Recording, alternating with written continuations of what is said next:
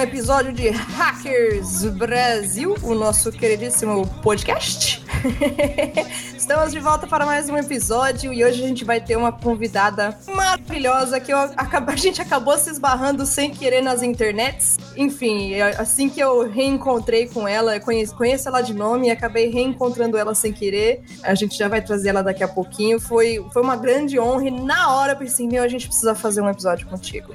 Então, hoje vai ser um episódio que eu tô muito animada. Para quem me conhece, para quem não me conhece, eu sou a Marina Ciavata, sou engenheira social e sou co-host aqui do Hackers Brasil. E eu tenho aqui comigo os, os dois outros, nossos dois outros co-hosts, que vocês também já conhecem, mas vou deixar eles se apresentarem, o Igor e o Rafa. E aí, Igor, como que você tá? Fala, fala pessoal, tudo bem com vocês? Eu queria dizer para vocês que eu tô muito animado para esse episódio aqui, muito animado para ouvir essas histórias, porque eu já assisti palestras da nossa convidada de hoje e eu sempre quis conhecer mais, né, sobre a vida dela, coisas que ela já fez, como que ela entrou nesse mundo. Então eu estou muitíssimo animado aqui. E aí, seu Rafa? Fala, fala galera, beleza?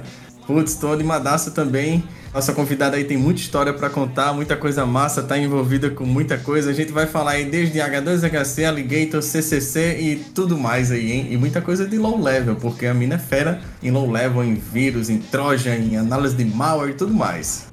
Acenda a cerveja que o negócio fica doido. Acenda a sua cerveja, que hoje a nossa convidada é a Barbie, a Thaís. Olá, Thaís, bem-vinda! Obrigado mesmo pelo convite, de verdade, de coração. Não estava esperando. Imagina, o prazer é todo nosso. Eu me pergunto assim, como que você estava fora assim dessa lista? De verdade, eu só fui conhecer você quando Marina falou e tu já foi para vários cantos aí que a gente comentou e, putz, é um prazer estar tá conhecendo agora de verdade. Tô fazendo um rollback aí de tudo que tu já criou, do que tu já pesquisou, do que tu é muita coisa legal. é um grandíssimo prazer pra gente. Na verdade, eu já conheci a Barbie pelo nome dela, né? Pelo, tanto pelo nick quanto pelo nome, porque já vi o Rubira, né? O, pra quem não conhece o Rubira Branco, o BSD, BSD Demon, né? O, o nick dele que é um baita hacker aí. É o demônio, o demônio. Ô, demônio, vem aqui pro podcast, demônio. um baita nome aí, BR, do, do Hacking BR, né? E a Barbie vai contar, enfim, como eles, né, como, como, como eles se conhecem, enfim, mas ela veio eh, justamente no, no Telegram vir comentar comigo que tava escutando o podcast e indicar que a gente chamasse o Rubira como se a gente não tivesse tentando chamar o Rubira. Mas é muito difícil, ele é bem ocupado. E na hora que ela me chamou, eu falei, meu Deus Deus, ela existe, ela tá aqui no meu inbox, Marina, não deixa essa mulher escapar. Traz já ela pro podcast. E aí ela aceitou, eu quase eu fiquei, falei para ela que eu fiquei dando pulinhos na sala. E o episódio de hoje vai servir para você machista que fala que a mina não sabe. Tá aí, hein? Quero ver, eu quero só ver. Agora ficou sério. A carta, a nossa carta aos haters é pau no seu cu e não seja cuzão. Boa.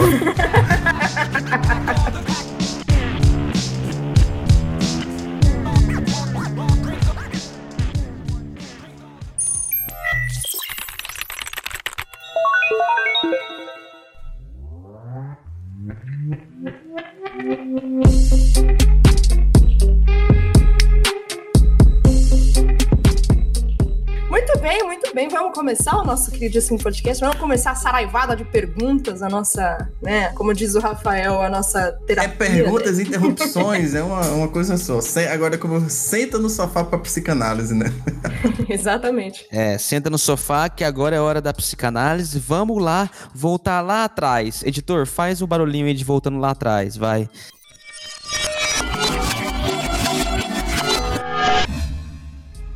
Seguinte, Barbie, Thaís. Quem era você antes dos computadores? Eu acho que é bem difícil responder essa pergunta, porque eu tive computador muito cedo, sabe? Uh, meu pai, ele trabalhava já com com computador e ele estudou ciências da computação na época que, tipo, não tinha quase ninguém. Ou era análise de sistemas, alguma coisa assim. Há um ano aí, Thaís, mais ou menos, da tua vida que a gente tá falando, só pra gente ter uma noção aí de timeline. Um, 95 a 97. Boa, início da internet no Brasil aí. Legal. O ano cabalístico, logo 95. A gente fala Cinco muito. aparecendo de novo. Caralho, é mesmo, velho. Eu era bem novinha e eu lembro que o pai tinha, tipo, a gente tinha um, um computador lá, tipo, lá embaixo, na garagem. que era uma Sagenha, não sei se vocês conhecem, tipo, aqueles computadores de programar carro, sabe? Que era no começo, tipo, meu pai, ele trabalhava com, com carro e, e ele usava essa, esse computador, essa Sagenha, assim, pra, tipo, programar injeção eletrônica, essas coisas assim do carro, sabe? Chipar os carros, botar uns cavalos a mais aí nos carros. é, naquela que época doido. não tinha, tipo, car hacking nem nada dessas coisas, sabe? Mas uh, era, tipo, o carro era mecânico e era bem na época que começou a ficar mais espertinho, mais fazendo coisa eletrônica, tipo injeção eletrônica, bem no comecinho. Isso é legal. Engraçado que eu tô usando, eu tô usando justamente a camiseta do, da Car Hacking Village.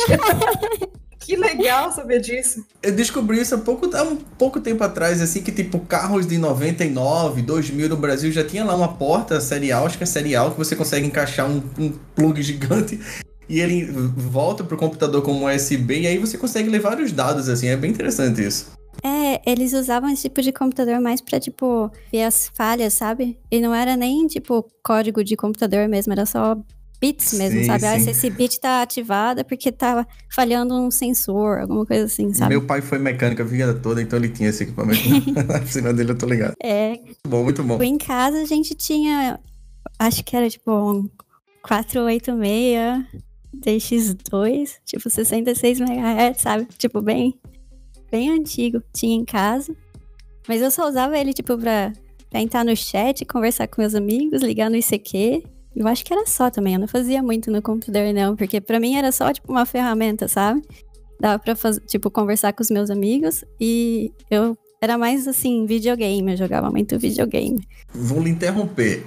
Aí volta de novo aqui, né? Antes do computador, tá vendo? Eu tô vendo que você tá muito conectada, que nem todos nós. é difícil a gente lembrar antes do computador. Por isso que eu falo que essa primeira pergunta realmente é uma psicanálise. Antes. Antes disso, eu acho que eu era uma criança bem quieta, assim, sabe? Eu sempre fui, fui daquelas, tipo, de festa de Natal, a família toda reunida. Eu ganhava de presente livro, porque eu sempre curti ler. E aí, eu, quando eu pegava o meu presente, que era geralmente livro, eu sentava no canto e a festa continuava, meus primos tudo brincando, jogando bola, essas coisas, e eu no canto lendo livro, sabe? É o sonho de todo pai, é o sonho de todo pai, na realidade.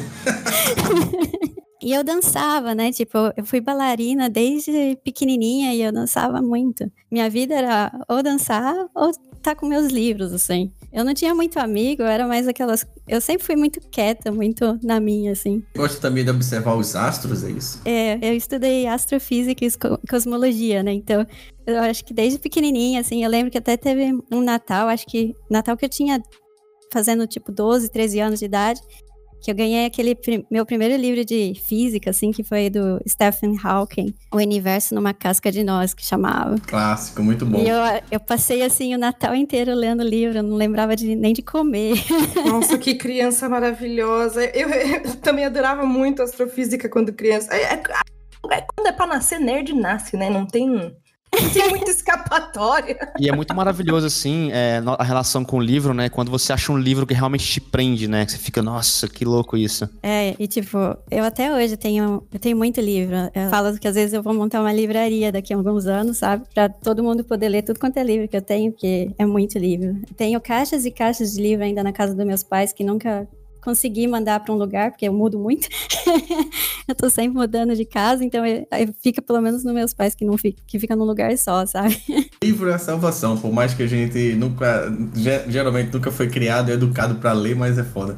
A gente vê muitos exemplos como o seu aí, que qualquer pessoa que passa aqui no podcast fala que leu, são os mais feras aqui que passa aqui, com certeza.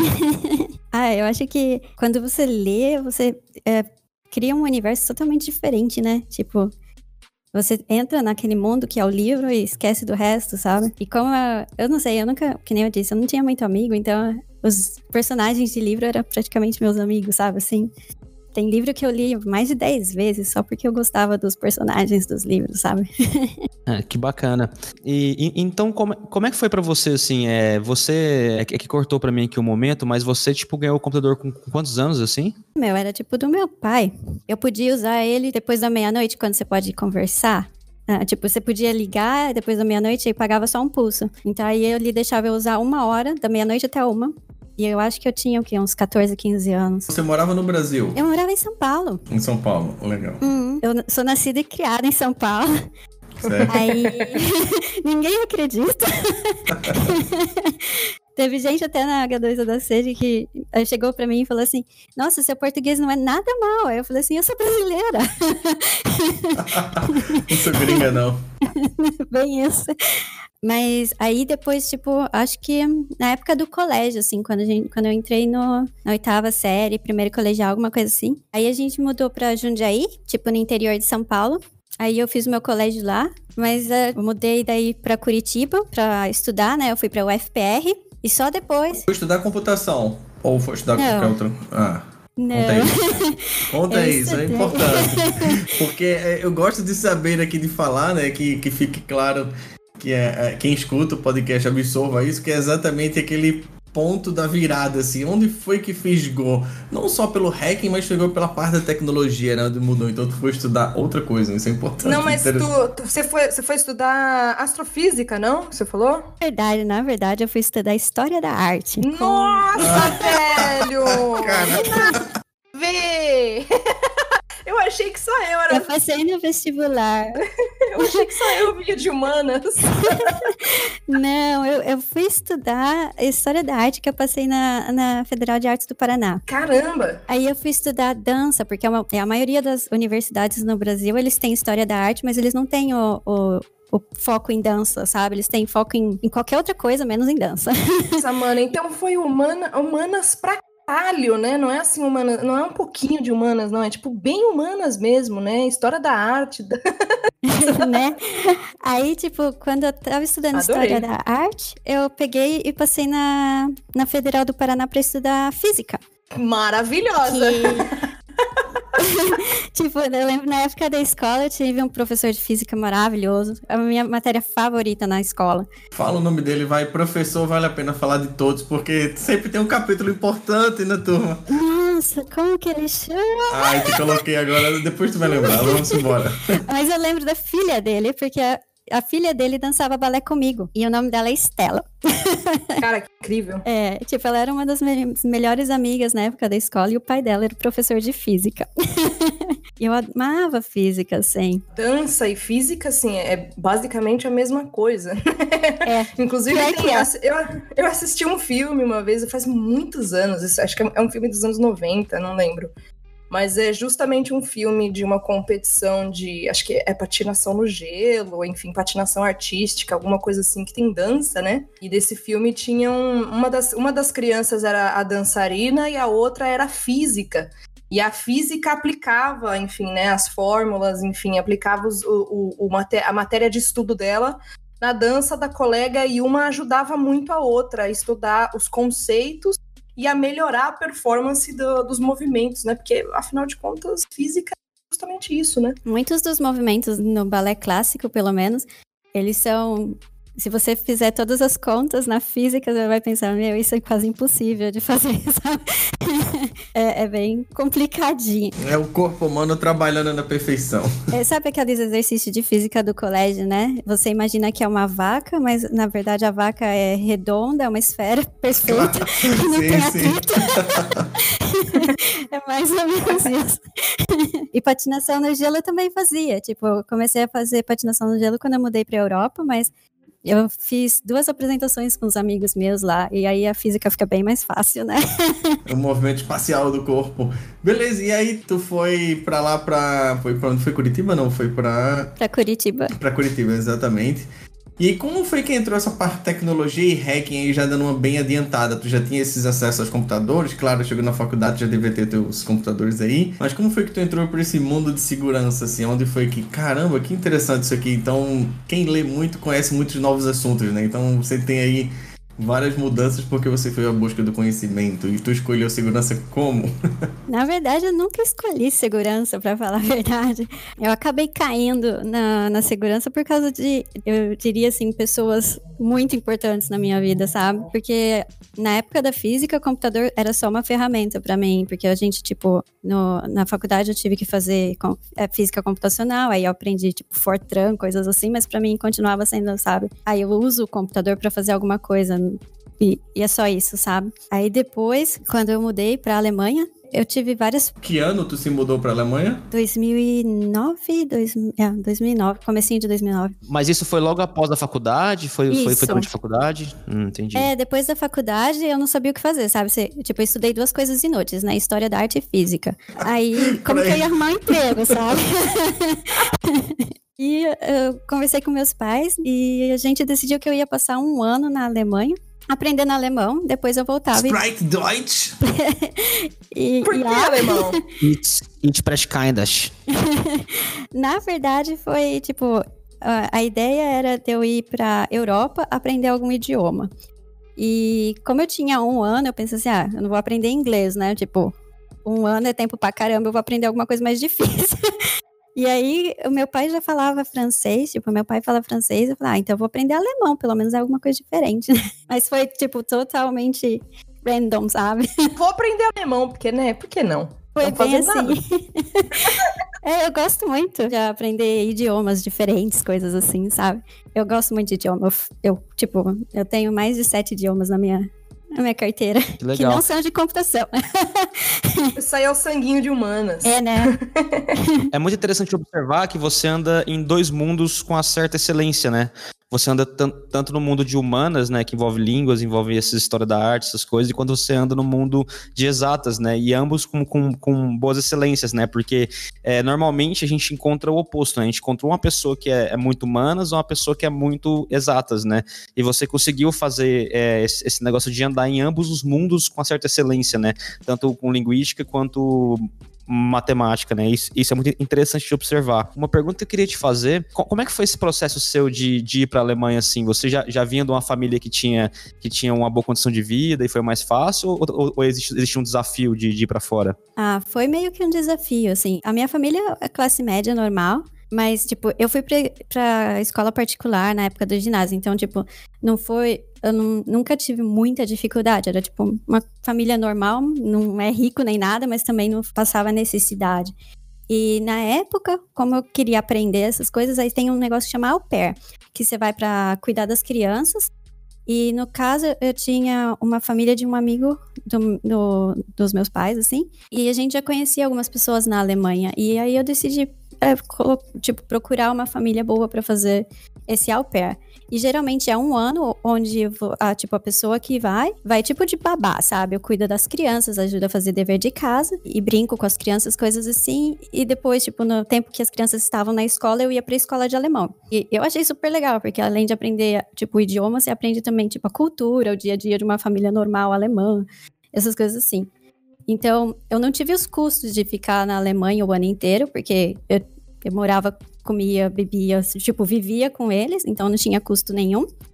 E foi só o custo, tipo, do, do voo, né? De ir e volta e o visto. Seu trampo, né? Você trampava lá também pra fazer toda a coisa. Tem todo um protocolo aí pra seguir para o PEC, não é fácil não. Tipo, minha família, é, eu tive muita sorte também, porque, tipo, a minha família na, na Alemanha que eu fui ao pé, pra você ter ideia, eu, antes de mudar da Alemanha, de sair, tipo, da Europa, eu fui jantar com eles, ver as crianças que não são mais crianças.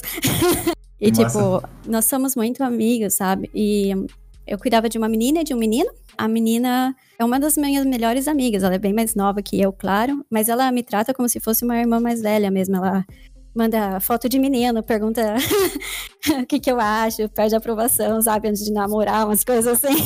Massa. Então, assim, não foi super fácil, mas também não foi super difícil. Mas na época da faculdade, que aí, tipo, eu, em vez de voltar depois de um ano, eu decidi ficar. Cá, E- beleza.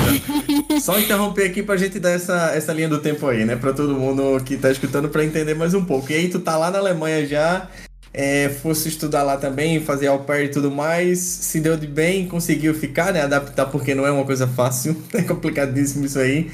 É, de mudança, mas eu quero saber aonde que tu se meteu com segurança, com os hack, mulher. Então, foi nesse que eu tava, tipo, eu, eu mudei pra Alemanha e é claro que eu comecei a fazer amigos lá, né? E um dos meus primeiros amigos lá, ele era da Demoscene. Caralho, que massa! Ele é um dos, tipo, um dos nomes bem conhecidos ah, que tá sempre na Revision Party, que é tipo que acontece toda Páscoa lá na Alemanha e tudo mais. Então, ele é um dos organizadores. E aí, uma vez, eu tava sentada lá no, no apartamento dele, a gente tava conversando sobre música, coisa assim, né? Porque ele, ele, é, ele faz umas músicas muito legais. Aí ele me mostrou uma demo. Com 2K, né? Com 2K, ele faz uma música de 10 minutos racionais em, em 2K. É, é bem por aí. e aí ele me mostrou uma das demos dele, sabe? Ele ligou o computador e me mostrou, eu falei assim, como assim? Isso daí é só 4 KB? Ele falou assim. é. Aí eu falei, não, como assim? não tô entendendo. E aí, tipo, aquele foi o momento que eu percebi que computador não é só pra usar o chat, sabe? Olha só que negócio interessante, velho. Cara, que lindo. Foi a Democine. É, é, pra quem não conhece a Democine, Rafa, acho que vale, um, vale uma introduçãozinha rápida. A gente, a gente até chegou a falar de Democine no, no episódio anterior, né? Várias vezes, na verdade, em vários episódios apareceu. Nunca é demais, nunca é demais. Eu vou deixar até com a convidada para falar, porque ela tem mais propriedade que eu, com Isso, certeza absoluta. É, é muito legal, é, é, porque nem todo mundo conhece a Democine, e como o tempo passa, né, e as tecnologias evoluem, atualmente a Democine tá meio que, né, tá bem mais no submundo do que já era. eu acho legal porque dá um carinho no coração, enfim, é perpetuar, né, o legado do Democine sempre que possível. É, eu não faço ideia da Democine no Brasil, que nem eu falei, eu conheci isso só na Alemanha, mas na época, é tipo, é uma subcultura mesmo, né? Assim, os meus amigos são sobre. São, bem os renegados, assim, eu diria. Porque eu gosto de metal, sabe? As ovelhas negras da família. Eu gosto de metal, então eu conheci eles mais ou menos em aqueles clubes que são, tipo, em porão, ouvindo música alternativa, uh, black metal, coisa assim. E esses são os meus amigos que, tipo, também fazem parte da Demo Scene e também são parte do CCC, sabe? são, é o mesmo grupo. Caramba, você caiu num, num celeiro muito bom, hein? É muito massa. Foi. Foi por isso que eu disse que eu só tô na segurança, porque eu, por causa de gente que me empurrou para essa direção, sabe? E eu lembro, assim, assistindo ele, eu sentava realmente lá na, no sofá dele e ficava assistindo ele eh, escrever código, sabe? E, e, me mostrando as demos, assim. E eu lembro que a primeira vez que ele me mostrou o Kringler, tipo aquele Packer, sabe? Ah, da assim, eu fiquei olhando aquilo, eu falei, como assim? E daí ele abriu o binário para eu poder ver como que ele colocava, tipo, as equações de, de músicas e coisas assim, quando o negócio já estava compilado e paqueado, sabe assim? Aí eu lembro que eu vi aquilo e ele né? colocando. É, tipo, eu olhava assim, eu falei, como, como assim? Como você faz isso? Me ensina, sabe assim? e foi aí que eu comecei, assim, a, nessa parte de tecnologia, porque ele trabalhava na, na indústria de gaming, né? Esse era, tipo, a Democine era só hobby. Ele, ele trabalha na gaming industry, então, tipo, eu lembro que eu ficava fascinada com as coisas que ele fazia. Democine, eu acho que faz a pessoa que tá se envolvendo, até hoje, assim, né? Entrar nessa área, aprender tanta coisa de programação, assim, é tanto problema que tem para se resolver básico que depois né, não se torna tão mais básico, mas assim, é muito fera Democine. É, e tipo, você tem que você tem que entender os bytes, né? Se, você não entende realmente coisas de file format, uh, se você não sabe assembly, se você não sabe essas coisas, você nunca vai conseguir fazer um, um FIAK. Não dá. Total, muito bom. E nessa mesma época, assim, que eu conheci esse, esse meu amigo da Democine, eu conheci também o meu melhor amigo, que, que ele, ele chama Pesco. Ele é do CCC, tipo, ele tem várias apresentações e tudo. Qual que é o Twitter ele... dele? P-E-S-C... Eu não sei se é C-A-W ou C-O. Tipo, pesco ou pesco. Beleza, vou ver aqui, massa. Lembro que na época que eu comecei a, a visitar mesmo o CCC em Hamburgo, que era onde eu morava, eu, eu não me senti muito bem recebida, digamos assim. Nossa, sério? É, a comunidade em Hamburgo, porque o CCC é muito mais do que congresso, camping, essas coisas. O CCC, tipo, é uma organização, certo? Hum. Ó, tipo, os eventos que eles têm são as melhor, menores partes, assim, sabe? É só, tipo, um evento. Mas a, a comunidade do CCC, ela é, não é tão simples assim. É, tem muita política envolvida. Eu não faço ideia. Eu ia falar isso, tem muita coisa política, né? No core do CCC o negócio mais complicado. É, o, ah, o é verdade. Eles, eles são bem políticos. Eu tinha esquecido de ser. Exatamente. Tipo, há 10 mais anos atrás, eles tinham também ligações políticas com o, o Partido Pirata, chama, traduzido. E na época, eles também, eles não eram tão abertos a uma participante que se identifica como mulher, digamos assim. Nossa, que maluco escutar isso. Para quem, pra quem não sabe o que é CCC, CCC significa Chaos Computer Club, e eles são, eles são acho que uma das organizações de hacking mais antigas, né? É um dos primeiros hacking groups que existem no mundo, eu acho que é o segundo. É, eles são bem, bem antigos. E é um dos maiores. O grupo que eu, pelo menos, encontrei as primeiras vezes lá, eles não eram tão receptivos para alguém que chama Barbie e sempre tá de rosa, sabe? Digamos assim. Ai, ai. Mas eu tive sorte que não é porque em uma sala tem 10 pessoas todas e a sala não é legal que todas as pessoas não são legais, sabe assim? E foi aí que eu conheci, tipo, o, o Pesco. Pra você ter ideia, ele me mandava joguinhos de internet, porque a gente gostava de. Ele é estudante de matemática para começar. E aí a gente conversava muito sobre várias coisas diferentes, sobre matemática, sobre equações, sobre funções de hash, sabe? Coisas assim. Ele é uma das pessoas que, assim, que eu consigo passar horas e horas conversando e nunca fica chato, sabe assim? E a gente joga muitos jogos juntos, assim. Uma vez ele pegou e me mandou um jogo online que chamava Micro Corruption. E é um CTF, só que na época eu nem sabia o que CTF era. Para mim, eu só tava jogando mais um jogo com meu amigo, sabe assim? E era tipo com assembly, você tinha que abrir as portas, assim, sabe? São tipo, tinha fechaduras que eram em assembly com Bluetooth, com coisas assim, e você tinha que ir abrindo as portas. E, e esse era, tipo, o CTF. E eu lembro que quando eu conheci ele, eu tinha medo dele no começo, sabe? Meus primeiras vezes que eu encontrei ele no mesmo barzinho e coisas assim, eu olhava com ele, eu ficava meio com medo dele, porque ele parecia. Ele tinha aquela cara de alemão, mal, sabe? Assim. Eu ia dizer isso, era aqueles. Eu ia perguntar isso agora. Era aqueles alemães excêntricos, assim, olha, você tá louco, não vou falar. É, só anda de preto, sabe? ele é careca. ele é careca, tem tipo piercing, sabe? Essas coisas assim. Aí eu olhava pra ele e morria de medo, né? Eu pequenininha. O famoso alemão industrial, alemão do submundo. Ai, meu Deus. Deus. Exatamente. Mas ele é uma pessoa de ouro, assim, tem um coração maior do que o mundo. E ele que começou a me, tipo, me colocar nesses negócios, sabe? De em vez de jogar simplesmente EVE Online, ou, eu não sei, sabe? Esses jogos mais comuns, ele que começou a me mandar CTF pra gente jogar, entendeu? Galera, e... não joga Among Us, joga CTF de hack.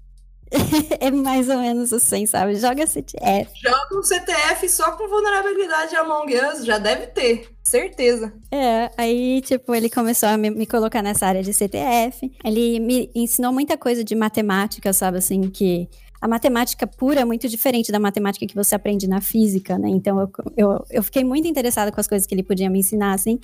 E ele faz bastante coisa com criptografia. Ele que me levou para esse lado de, tipo, criptografia e, CTF, mais do que só jogos e querer entender como que é uma file structure e coisas assim, sabe? Então eu acho que eu só entrei nessa área de, de segurança por causa desses meus Desses amigos. malucos aí. é, quando eu tava ainda fazendo física, na época que eu conheci eles, eu tava estudando física na Universidade de Hamburgo, e aí eles pegaram e a comunidade da física é, é mais complicada do que a com comunidade da informática, sabe? Deus me livre. É, eu mandei pra eles de presente. a, gente, a gente tá comentando aqui o que a gente tá vendo no nosso chat privado aqui, que o Igor acabou de mandar um POC or Get the Fuck, uh, get the fuck Off que para quem não sabe, né, é tipo a bíblia do hacking. Essa é, é o que? É uma, é uma é tipo uma maga, magazine? É o que? Uma, uma das é primeiras edições? Ah, é, é uma, é uma versão, é uma versão tipo é, física, é, é, é uma cópia física do, do negócio, sabe? Salve Travis, guerreiro. Eu também dei pra ele o livro uh, autografado pelo Travis de presente de Natal um dia, alguns Caralho, anos atrás. Tem uma é. história com o Travis, ele veio aqui pra H2HC, nem conheço ele nada assim, né? Ainda até hoje não conheço, mas nesse dia eu tava com o NTP, um brother da gente aqui, e a gente levou ele para comer uma feijoada na quebrada da quebrada de São Paulo. Deus, pai. Que... Quando eu falo na quebrada da quebrada, é na quebrada da quebrada mesmo. Então, assim, foi uma experiência interessante. Ô, Barbie, você tá, você dá uns presentes legais pras pessoas, né? Meu aniversário tá chegando, viu? amigo, né? Tem que cuidar. justo, justo. Boa, boa. Falo pra minha filha, cuida dos amiguinhos, cuida das amizades, pra não ter confusão. Aí, tipo, eu não tenho muito amigo, mas os que eu tenho, eu cuido. Tá certíssimo.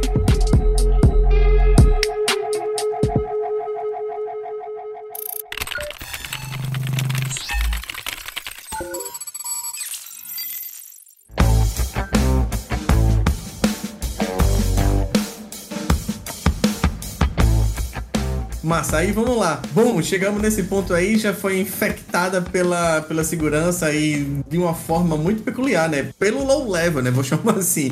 Tu já começou a aprender, já sabia muita matemática, já começou a aprender muita coisa por conta do Democine, muito massa isso. E é, é, eu queria adiantar mais um pouco, claro, tu começou a trabalhar em várias empresas, eu sei que tu também trabalhou aí com análise de malware também. Conta um pouco disso aí, os trojans malucos que tu fazia, analisava e pegava.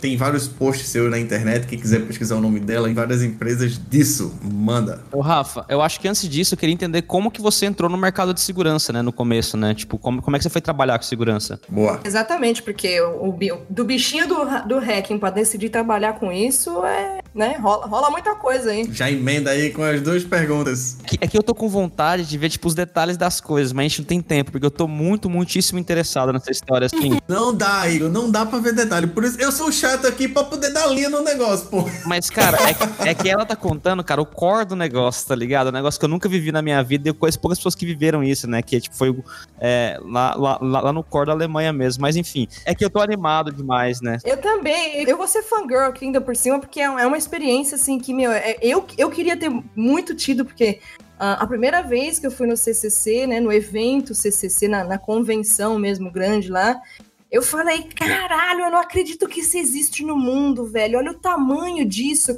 olha o cuidado que, que, que, a galera tem, porque misturava realmente tudo que a comunidade de hacking produz, assim.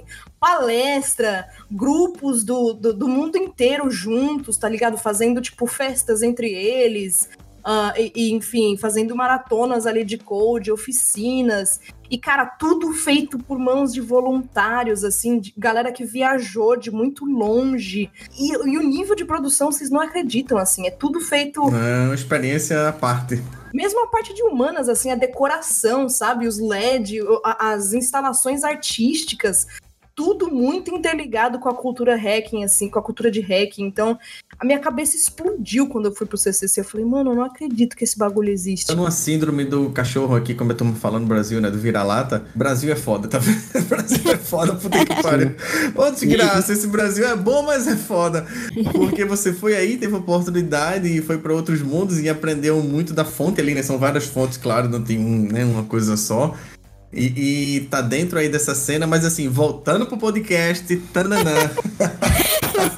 é, entra aí, é, respondendo as duas perguntas aí que, que a gente fez. Conta aí como tu entrou, né? E como tu começou essa análise de malware, essa coisa muito mais dentro do mercado em si de segurança da informação. Beleza, vou tentar falar tudo junto, então. Eu larguei da física porque era muito. É muito difícil você estudar física na Alemanha sendo mulher. E aí, como não tinha muito, muita ajuda, assim, sabe? Vou, vou interromper. Editor, a, a, música aí que vai ser aquela Fogo no Racista de Jonga aí, bota aí. Sensação, sensacional. Firma, firma, firma. fogo nos racistas. Aí, tipo, teve uma hora que eu falei assim, quer saber, nenhum doutorado, nem nada disso vale a pena. Todo o estresse, toda a humilhação, sabe? E aí eu larguei. E na época, assim, eu não sabia o que fazer. sabe quando você. Eu tinha planejado minha vida inteira, assim, como física, sabe? Pra, trabalhando com pesquisa. Mas isso aí tu já conhecia? Todos os meus amigos, exatamente. Aí, tipo, eu fiquei muito perdida, sabe? Eu falei assim, não, isso. Eu, eu pedi as contas do laboratório. Falei, não, isso não é para mim e não vale a pena, sabe? tá custando minha saúde já. E eu tenho essa, tinha essa mania de, no meio da noite, bêbada, ligar pro pesco. sabe assim, e falar e reclamar da minha vida, sabe? E foi uma das, desses coisas assim que juntou esses meus amigos da, da Democene, juntou o, o Pesco e naquela época meu namorado, agora meu marido, e todos eles falaram assim: sabe essas coisas que você faz todo fim de semana, que você faz no Hackerspace, que você faz com seus amigos? Você sabia que você pode ganhar dinheiro com isso, né? Eu falei: o quê? Alguém vai me pagar pra fazer isso? Como é que é? Foi bem assim, pior que foi bem assim. Ele falou assim: sabe essas coisas que você faz com SMT solvers, que você usa lógica para fazer reverse engineering? Sabe essas coisas tudo que você faz aí? Tem gente que vai pagar muito dinheiro se você for fazer isso em alguma empresa. Então não fica com medo. Você vai arranjar um emprego, porque eu tava morrendo de medo de ficar desempregada. Isso é incrível. A gente sempre fala aqui no podcast da base, né? Um dos propósitos do podcast é a turma nova que tá aprendendo, né? Que tá entrando agora dentro de segurança da informação e escuta o podcast, às vezes fala, putz, é muito complicado de aprender hoje e tal. E a gente sempre fala muita coisa da base, né? Então veja, você aprender uma base de computação. É muito. Essa palavra computação, quando eu falo base de computação, é muito isso, né? É a parte do binário, de, enfim, é tem lógica, várias. Né? É lógica, muita matemática de verdade, aprender a parte de periféricos, como é que se conecta com cada coisa do computador, as interrupções e tudo mais. E você tinha essa, não é nem a base, você já sabia dessa, já tinha esse conhecimento, e aí quando você foi migrar para outra área, muito esse conhecimento se aproveitava, né? Isso é incrível, isso é, eu nunca vi um shift de área de segurança dessa forma assim, tô impressionado, muito massa. É, mas foi, foi bem assim, sabe? Eu tava morrendo de medo de acabar assim minha vida, ok, agora eu, eu perdi um monte de ano da minha vida estudando várias coisas que eu achava super interessante. E eu joguei tudo pro alto e eu não sei o que fazer da minha vida. E aí todos esses meus amigos, meu, meu marido, todo mundo falou assim: Meu, faz isso, né? Você gosta, tem gente que quer te pagar, então por que você não faz? E aí eu fiquei naquela, né? O que que eu faço? Eu lembro a primeira vez que foi, foi, foi o próprio Igor que me levou no meu, na, na, no meu primeiro cliente, assim, de engenharia social, uhum. para eu literalmente invadir a pessoa, né? Para eu literalmente invadir a empresa e roubar os bagulhos, roubar documento, roubar equipamento meu, literalmente, né, um, um, serviço basicamente criminoso, enfim, né? E aí, aí o Igor falou assim: não, mas o cliente quer isso, né? Eu falei, como assim o cliente quer isso? Não, e a gente vai ganhar uma grana, né? Eu falei, mano, assim, cacete? Como é que Você não pegou, tem certeza? Eu isso? Você tem certeza? Não sei.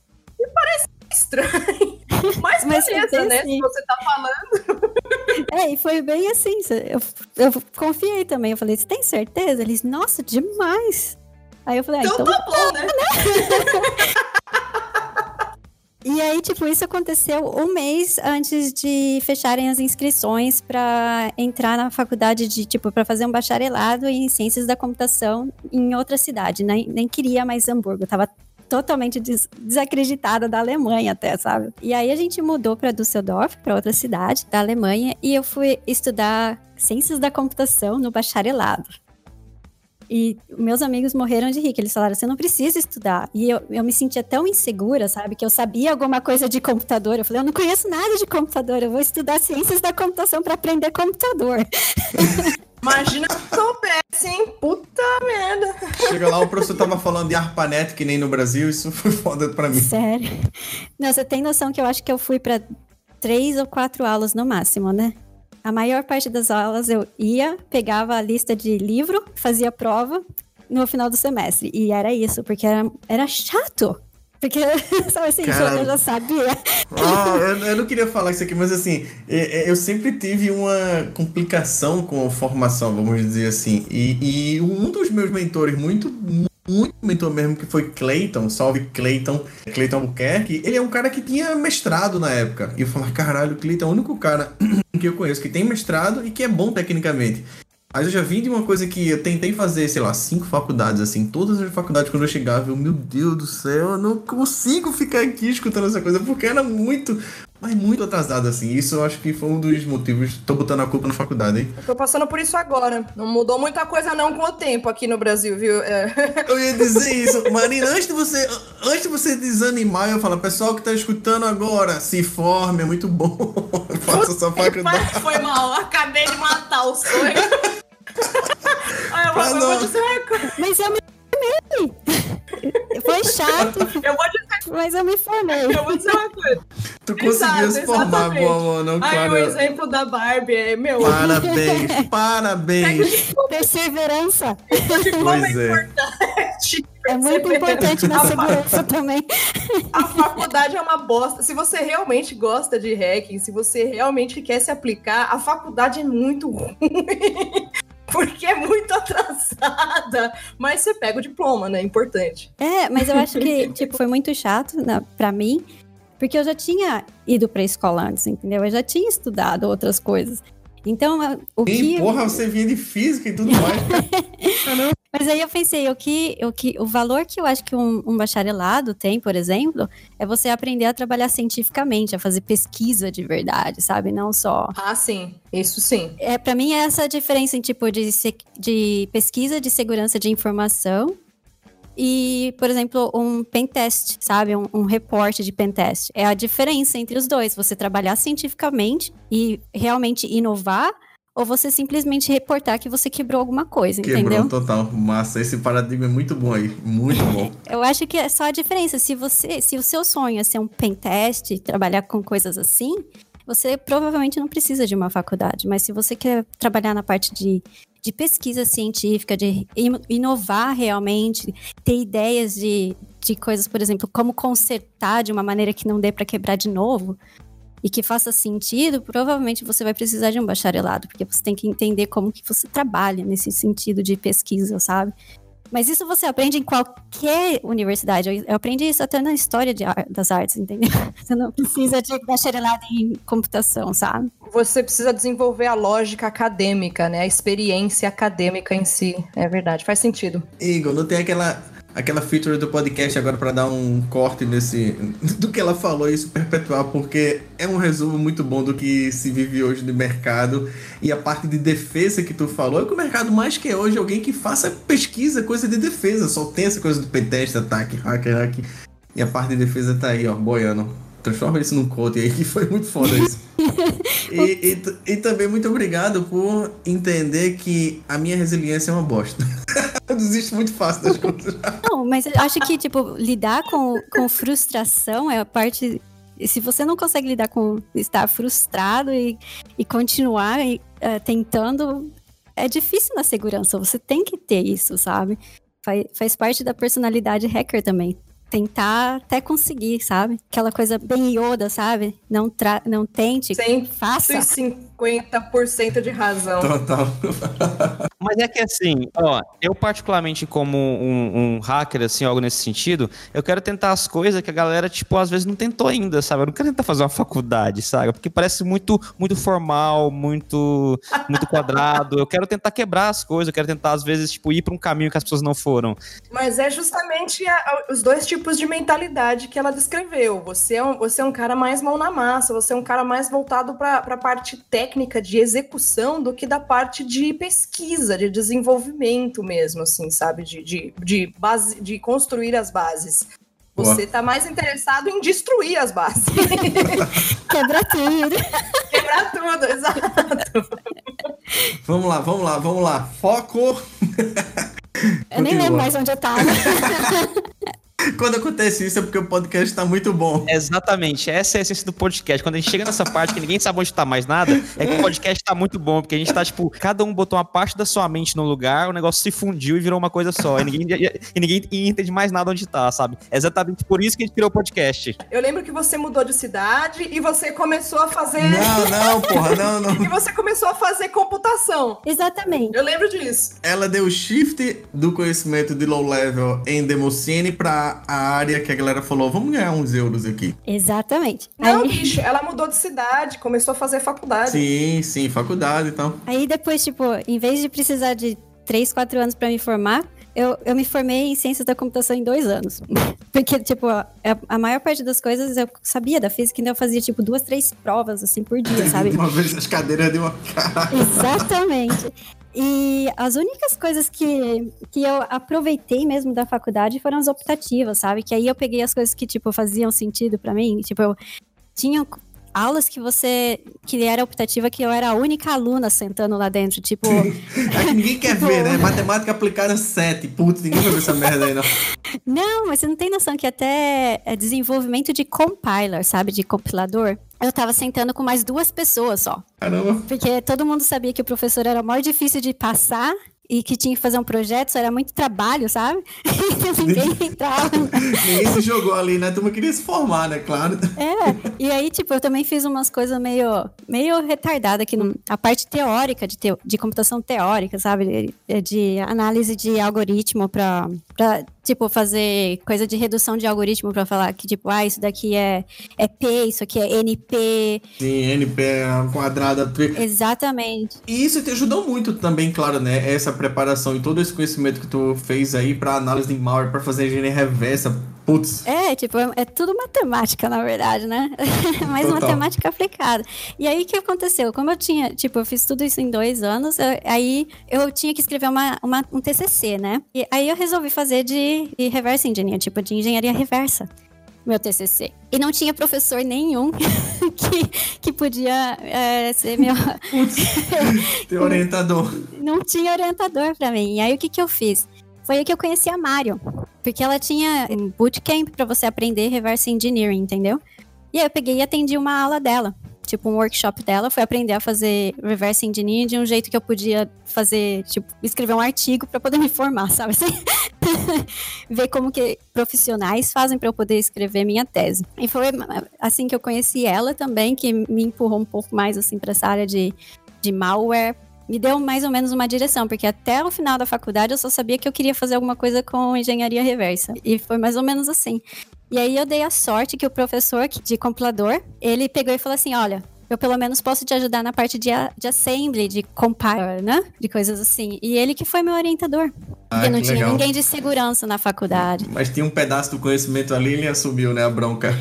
Exatamente. E aí, o que aconteceu foi que quando eu fiz a minha, o meu TCC, eu resolvi apresentar meu TCC numa B-Sides lá em Londres, em, em Londres, Londres, né? Pode editar todos os meus nomes errados, por Não, favor. relaxa, relaxa. Não, não, pode fica Inclusive, isso aí vai sair, não vamos editar, não. Vai andando. E, e aí eu fui pra B-Sides em Londres. E eu fui naquela rookie track, tipo, pra, pra gente que tá começando mesmo, nunca apresentou nada. E eu fui lá e apresentei a minha, a minha tese. E você ganhou, né? Eu fiz um stalker bom aqui em você. hein? Eu vi que você foi Hook Track winner, né? Nesse negócio. Exatamente, eu ganhei o, o, o- o prêmio lá de, de melhor Hulk que eles tiveram no ano. E eles me deram, tipo, tudo pago pra eu ir pra DeepSec, que é uma outra conferência na Áustria, que eles, tipo, eles me pagaram tudo, sabe? O, o meu ingresso, pagaram minha viagem, pagaram meu hotel, reembolsaram até a comida que eu comi.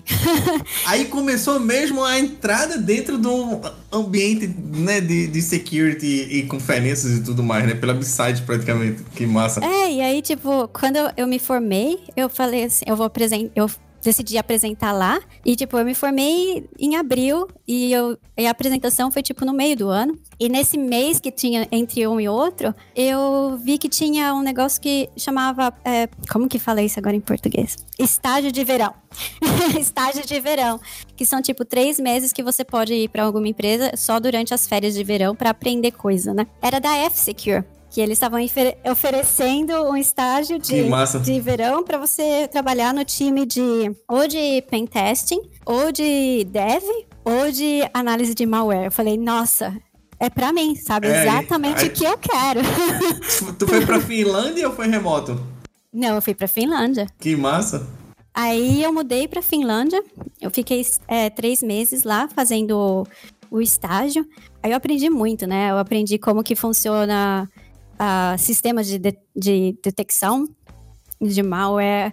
Eu aprendi como que você fazia, tipo, escrever driver de Windows, sabe? Pra fazer, tipo, hooking, coisa assim que eu não Sim, sabia como sim. escrevia. Eu sabia fazer o- a engenharia reversa, mas escrever eu nunca escrevi, sabe? Claro, Aí eu claro. aprendi tudo lá. Aí um dos meus projetos na época do estágio foi desenvolver uma sandbox para analisar malware de Android, sabe? E aí eu fiz, eu acho que até que até que bom, porque depois que eu entreguei essa sandbox para eles, eles me deram uma oferta para eu voltar como malware researcher. um mês depois. A dream job happened, né?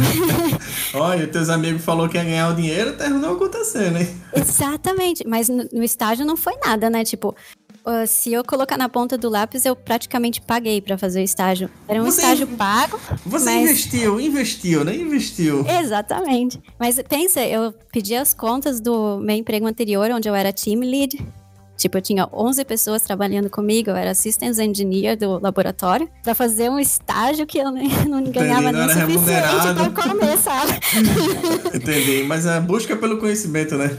E, é- e é, e é muito louco, né, esse negócio de quebrar esse paradigma, né? Do que, tipo assim, a gente, ah, a gente, eu tô bem e, tipo, vou, vou tentar continuar aqui. Mas não, você, tipo, falou, não, eu vou lá porque eu quero aprender e o aprendizado é mais importante, né? E meteu a cara. E, e valeu a pena, porque depois de três meses comendo mal e, e morando numa república com cinco pessoas, eu acabei, tipo, recebendo a oferta de trabalho pra voltar um mês depois e trabalhar, tipo, como um. é, Eu era júnior no começo, no mesmo time que eu tava trabalhando antes, sabe? Então eu falei assim, ah, valeu a pena, sabe? E aí na F-Secure, que eu realmente, quando eu voltei depois disso, de- primeiro eu trabalhei com o time de, de detection, e lá eu aprendi bastante coisa, tipo, a diferença com cybercrime. Aí eu percebi que eu podia fazer a diferença, sabe? Tipo, Ok, tem, tem consequência. Essas coisas que eu fazia brincando com, com o pessoal na Kausdorf, que tipo é o, é o Hackerspace da, do CCC em Düsseldorf, né? Que são os meus amigos. É, eu- as coisas que eu fazia lá, elas têm consequências no mundo real, sabe assim? Não é só no computador. Sim, sim. Você E, viu que. e foi a primeira vez que eu percebi isso dentro de um, tipo, de um ambiente corporativo, sabe? Quanto que você pode fazer estragar Power on my hand, né? Quanto que você pode estragar, sabe, numa brincadeira? Foi assim, abrir os olhos, sabe, pra vida. O poder é fogo. esse poder, esse poder que todo mundo tem aí, né? Que a gente que mexe com essa coisa de segurança, grande poder é de grande responsabilidades é a frase mais É. velha e mais certa que tem. É, e aí quando você tá com a mão ali em cima, você percebe que, putz, não é que é? e aí depois de algum tempo eu mudei, dentro da F-Secure mesmo, é, eles me...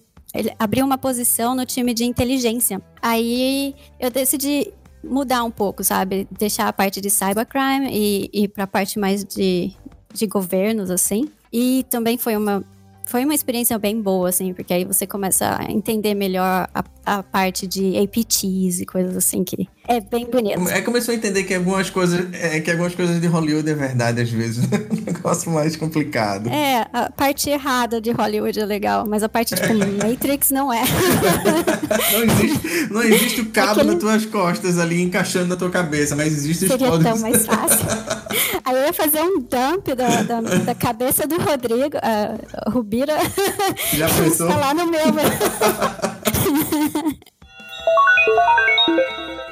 Legal, velho, muito massa. É, é, conta mais um pouco aí, vamos falar de projetos. Eu vi que, que você está muito envolvida com a Hack.lu, explica o que é que é também, e com o próprio CCC Camp, você já foi na Alligator, dá um overview aí muito mais desses projetos, por favor. Nossa, deixa eu pensar agora. Da Hacklu, é, praticamente foi uma das primeiras conferências que eu fui visitar que não é que eu não fui mais de Hook, sabe? Foi a primeira conferência grande que o meu, que o meu projeto foi aceito, assim, de cara, na verdade. Foi, foi bem legal. E aí eu fiquei meio chocada com a audiência lá, porque eles são muito legais. É uma diferença imensa, assim. Eu tava acostumada a ir em conferências da física, da astrofísica, sabe? Na época da, da escola. Então, tipo, eu ficava eu tava com aquela imagem de que conferências que você apresenta o seu artigo científico, as pessoas são que nem eram na física.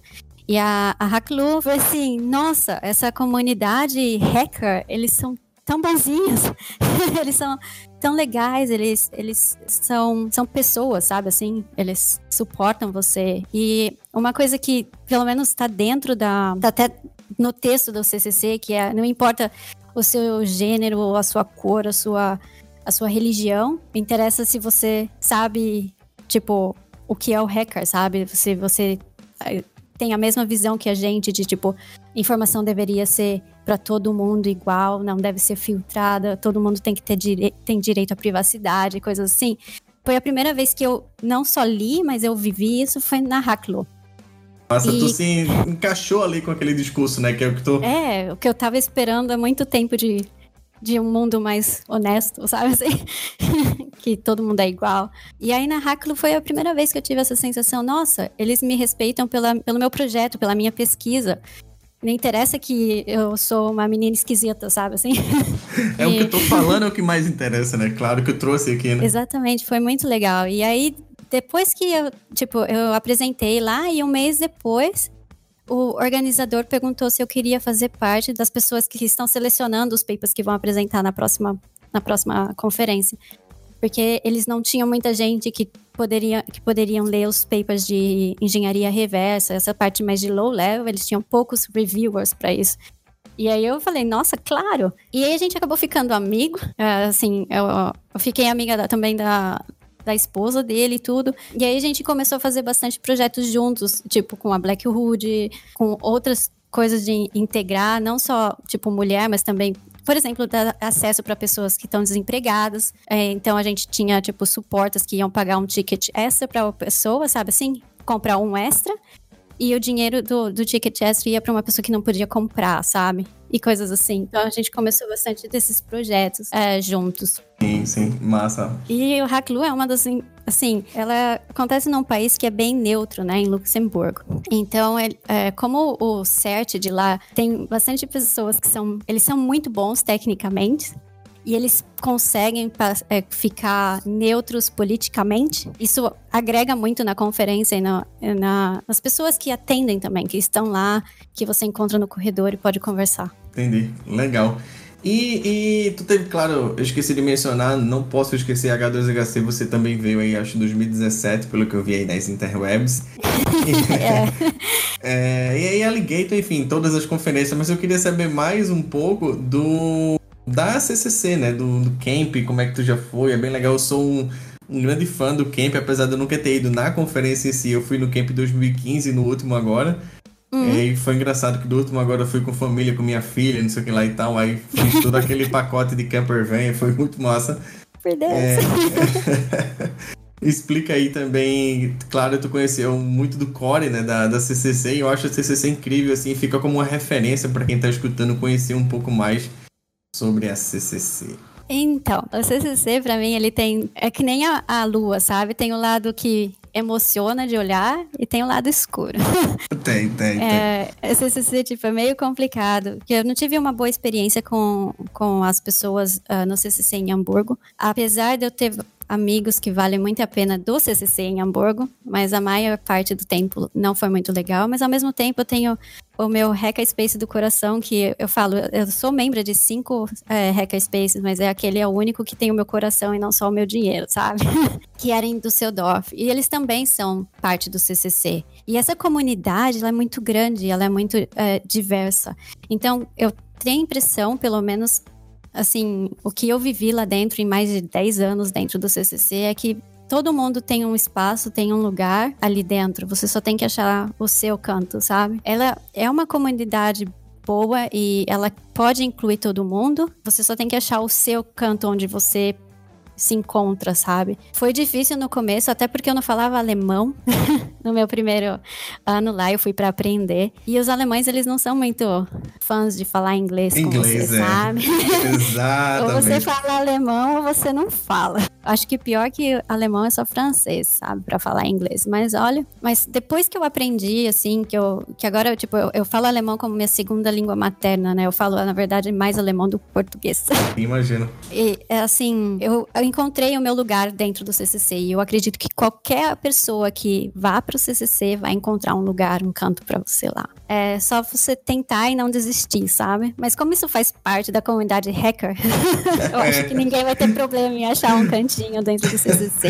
Essa repulsa entre aspas, né? É, a parte do evento, ela é bem diferente, porque no evento você não tem só membros, você tem gente do mundo inteiro vendo e ajudando, sendo voluntário. É, Lá eles chamam de angel, tipo os anjos, sabe? Que são as, os voluntários que vão fazer qualquer coisa. Você, a gente tem voluntário dentro do evento que vai por dois, três dias antes para montar e tem gente indo pro, pro, pro, lugar do evento até no meio de janeiro para limpar, para ver se esqueceu alguma coisa no lugar e coisas assim. Então é muita gente envolvida. E eu, na verdade, como voluntária, né, como anjo, eu só participei da parte de tradução simultânea, que, tipo, na verdade eu fazia a tradução simultânea de alemão para inglês, inglês para alemão. E para algumas eu fiz pra, de alemão para português e eu fiz algumas tipo de alemão para francês. Mas, tipo, eu nunca trabalhei nas outras áreas de, de anjo, eu só trabalhava na parte de tradução simultânea. E durante o CCCA, eu estava a maior parte do tempo sentada com o pessoal do Kausdorf, que era o meu a, a, minha comunidade, ou eu tava, tipo, sentada tomando chá com meus amigos lá em cima, sabe? Naquela na tenda do chá. E para mim, o, o, evento de CCC era aquela coisa assim, eu não vejo meus amigos, eu vejo meus amigos uma vez por ano e é ali, entendeu? Celebrar de verdade, né? Exatamente.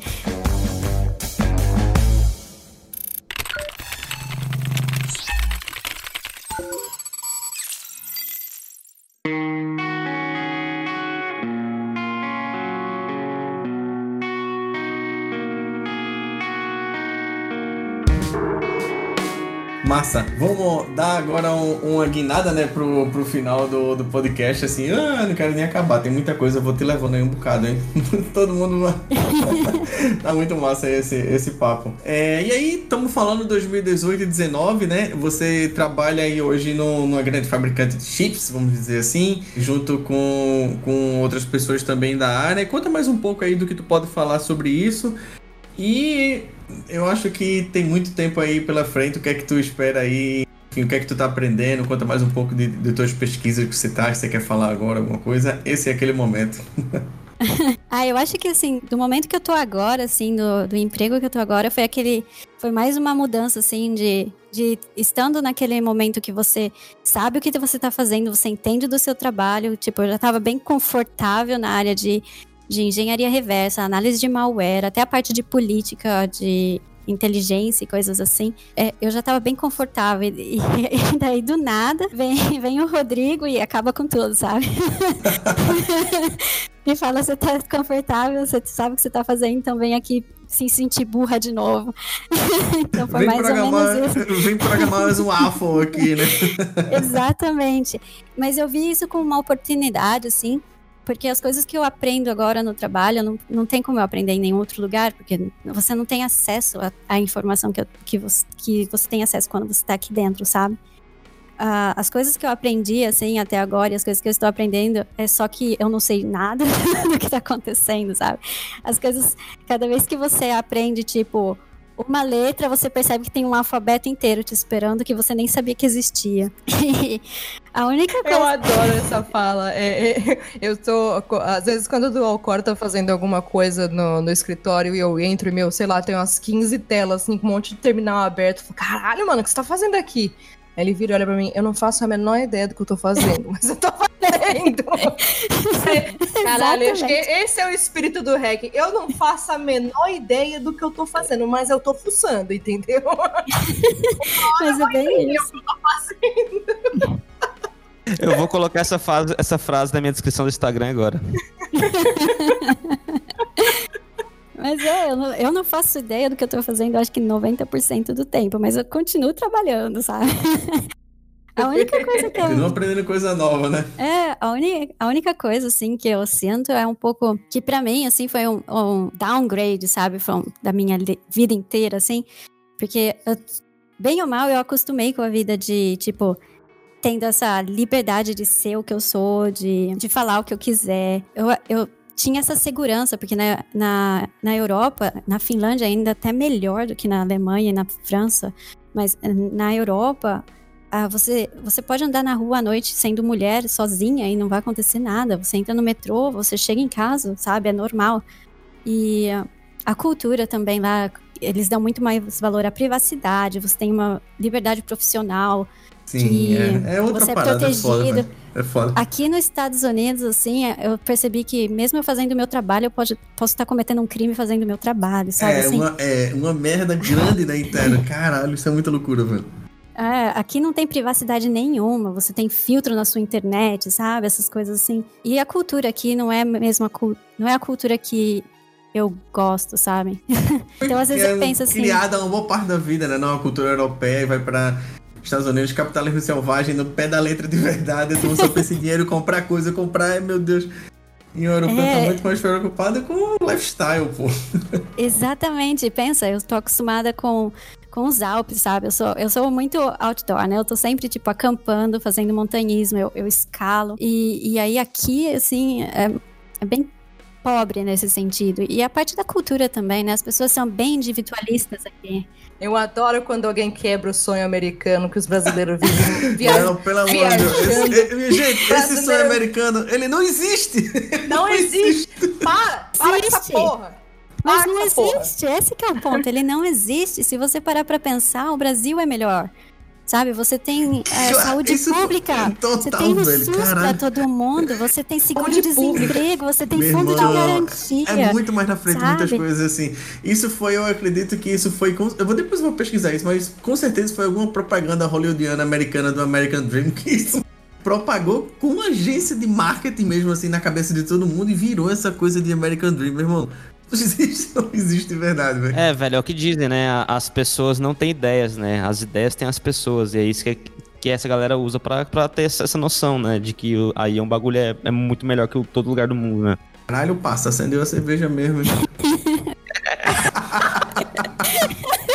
Ei, massa, vamos lá. É, vamos caminhar agora. Agora vai ser aqueles cinco minutos para tu deixar tua mensagem final. E não vou nem agradecer ainda, porque eu vou ver se a gente pergunta mais outra coisa. Mas manda lá aquela mensagem final pra gente é, é entrar no modelo de despedida aí. Ah, eu nem sei o que falar, hein? Talvez então vamos acabar com o American Dream. Se você. boa, boa, boa.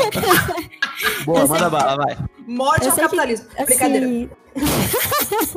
Mas tem muita gente que, no, principalmente no Brasil, eu vejo dos meus amigos, assim, que eu ainda tenho muito contato, que eles sempre pensam, sabe, a grama do vizinho é mais verde. E pensa que no Brasil é tudo quebrado, é tudo ruim. E acredita realmente que viver e trabalhar no exterior e, e trabalhar, por exemplo, na, nos Estados Unidos é, é muito superestimado, sabe? Não é assim é, você sempre faz uma troca, independente de onde você vai e de, do que você deixa para trás. Você sempre faz uma troca. Você vai ganhar alguma coisa, talvez os salários aqui sejam melhores, mas você vai perder outro, pelo outro lado, porque aqui as pessoas são nem metade do que um brasileiro é, sabe? Falta muito coração, falta muita a parte de comunidade, sociedade, de apoio, de suporte, e que você não vai encontrar em outro lugar se você está no Brasil. Ao mesmo tempo, se você vai para, por exemplo, para uma cultura totalmente diferente, como eu fui, por exemplo, para Alemanha no começo, eu não falava uma palavra em alemão. Eu tive muita dificuldade em em entender por que, que eles faziam as coisas do jeito que ele fazia. Porque se você não entende o idioma, você não entende a cultura. E se você não entende a cultura, você não consegue se adaptar. E tudo isso custa tempo e custa dinheiro e custa muita energia. E eu acho que se você espera que a vida do outro lado do mundo vai ser que nem nos jornais, não é, porque a informação que você recebe da internet, dos jornais, é filtrada. Você só recebe o que você quer ver, sabe? Você recebe cartão postal com uma imagem bonita, mas a vida mesmo não é assim. E eu acho que essas diferenças. Bum! Toma aí, toma aí! eu acho que, assim, eu vivi em vários países diferentes para aprender a valorizar o que o povo tem no Brasil e às vezes não valoriza, sabe? Por exemplo, o clima, sabe? O sol do Brasil, pelo amor de Deus. Eu vivi na, na Finlândia, que é onde eu tinha três, quatro dias onde eu não via o sol, porque não tinha sol. Você tem o sol da meia-noite lá no verão, que você fica três, quatro dias que você não consegue dormir, porque não tem noite. E ao mesmo tempo, claro, assim, eu sei que eu tenho uma facilidade imensa em aprender idiomas, mas alemão é difícil. Francês é difícil. Finlandês não preciso nem pensar, entendeu? É uma das idiomas mais difíceis que eu vi na Cara, minha vida. Cara, nem imagino finlandês. E se você não entende o idioma, se você não consegue entender da maneira que você entende o que eles estão querendo te dizer e não o que eles estão falando, você não está vivendo naquele lugar. E, então tem que ser a sua língua materna ou a segunda língua materna para você realmente aproveitar a sua vida de uma maneira que pelo menos para mim, vale a pena, sabe? Então pensa duas vezes antes de sair do, do Brasil, do conforto e vir para um país tipo os Estados Unidos, porque eu não sei se vale a pena. Nem todo o dinheiro do mundo paga. É a primeira vez na minha vida que eu ouço alguém falando isso. Eu queria só aproveitar um, um pouco aqui de você ainda, no seguinte sentido. Tem que teria como, tipo, você deixar um recado, tipo, para as pessoas mais jovens que querem entrar em hacking. Eu sei que você, tipo, veio da cultura diferente do que a gente tem no Brasil, mas pra galera mais nova que quer entrar no hacking, assim, ou enfim, meninos, meninas, de deixar um pouco da sua experiência, assim, do que você acha que seria interessante para essas pessoas elas olharem? Hum, eu acho que se você tem oportunidade de ir para a universidade e fazer uma faculdade, faça. Não importa se é, hum, tipo, história da arte, se é música ou se é ciências da computação. Só faça pela experiência, sabe? Não só pela, por aprender os métodos científicos, que eu falei, sabe? Não por isso, mas pela vivência de você ter que correr atrás de de saber o que você quer aprender, de ter que decidir por você mesmo o que te interessa e o que não. E aquela vivência na universidade mesmo, com tendo amigos da universidade, de sair para beber junto e falar porcaria, sabe? Essa parte de comunidade, de viver junto na época da faculdade, é uma coisa que você nunca vai conseguir em outro lugar, nem no melhor emprego do mundo. E faz muita diferença quando você fica mais velho, assim. A outra coisa, tipo, eu tô, por exemplo, sempre aberta. Eu acredito que muita gente que tem experiência assim pode escrever, sabe? Pode mandar mensagem. Todo mundo, me, assim, minha DM no Twitter tá aberto. Qualquer pessoa pode me escrever. Meu e-mail é público. E, tipo, eu dou mentoring para bastante gente. E para ser sincera, eu fico tão feliz quando eu vejo, por exemplo, gente que eu acostumei a. Tipo, eu tô mentorando faz uns dois anos, aí você vê assim, é possível ir, e o nome da pessoa, sabe? Você dá até vontade de chorar de ver os, as pessoas que você mentora fazendo esse tipo de coisa, sabe? Então, eu acredito que a maior parte das pessoas que tem essa experiência, elas ficam felizes em, em dividir. Então, não tenha medo de perguntar para qualquer um se que você admire, que você acha que tenha algo para te ajudar, para te dizer pergunta, porque a, a comunidade hacking ela é muito aberta e ela é bem receptiva e mesmo que tenha em qualquer, como em qualquer lugar, pessoas que são mais arrogantes ou que acham que não tem tempo suficiente, tem muita gente que sempre vai achar cinco minutos para responder o seu e-mail, a sua pergunta. Foda, massa. Muito massa. Ai, ai, Thaís, muito obrigado é, é, por essa entrevista aí, por esse, essa participação aqui. Foi muito fera, tô muito empolgado terminar o podcast na sexta-feira, assim, com esse papo legal. Foi massa pra caramba. Lindo demais, meu. Eu fiquei aqui na pontinha da cadeira o tempo todo. Ai, obrigado por ter me convidado. Eu achei que eu nem tinha muita coisa para falar, na verdade. Olha, olha, olha, olha as ideias, olha as ideias. Pra mim, foi um dos melhores podcasts que a gente já gravou até hoje. Muito eu, massa, velho. Totalmente eu curti diferente. muito, assim, eu fiquei muito feliz. Eu peguei várias referências que você falou aqui. Eu vou agora pegar uma caixa de cerveja, eu vou ler o blog aqui do nosso amigo Pe é, Pesco. Eu já, eu, eu, já peguei o blog dele, vou ler aqui. Eu vi que ele fez uma palestra sobre Bitcoin, algumas palestras sobre é, algumas ideias dele. Em 2011 e tem em látex lá pra baixar. Exato. Eu, eu, já, já separei os materiais, vou passar a noite lendo aqui. Você tipo, tem ótimas referências, com certeza eu vou te encher o saco para pedir mais referências para ler, porque é difícil, assim, por, por, mais que a gente tenha contato com pessoas assim que, que, que estiveram na fonte, é, é, é, um, é, um, pouco difícil ter, assim, na minha opinião, é, contato com pessoas assim que a gente sabe que esteve na fonte e que são abertas a compartilhar materiais. Então, com certeza eu, eu, eu, vou te encher o saco aí. E eu vou parar de falar que eu tô bêbado. Muito obrigado aí pela, pela sua participação, viu? Falou pra caralho, nem gaguejou, foi bom pra porra. Obrigado a vocês por terem me convidado. Fiquei bem feliz.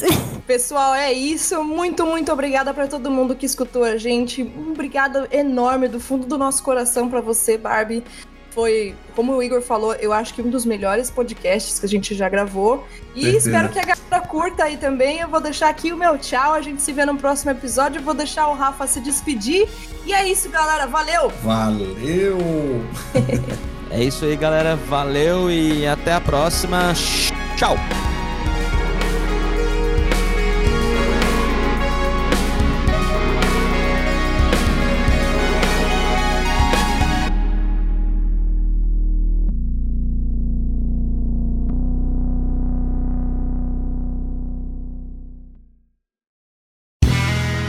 Este podcast foi editado por Play Áudios.